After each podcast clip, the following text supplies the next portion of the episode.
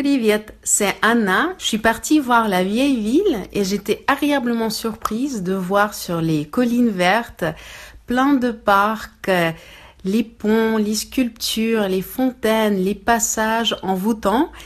Et quand je suis arrivée euh, au centre-ville, les rues étaient euh, vides et euh, il y avait quelque chose de très mélancolique.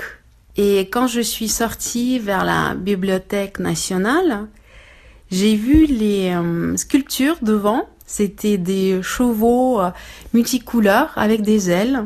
Et à ce moment-là, je me suis connectée à l'âme de Varsovie. Et j'étais très émue parce que j'ai senti la souffrance de cette ville-là pendant la Deuxième Guerre mondiale. Et euh, je remercie beaucoup l'artiste. Il sera jamais de mon passage à Varsovie, ni mes émotions. Mais ces œuvres m'ont permis de me reconnecter à moi.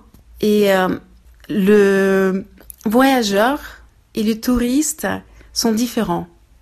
Parce que le voyageur, il prend son temps de plonger dans la ville, d'aller derrière les façades, de se laisser porter par l'inconnu et plonger surtout dans ses ressentis.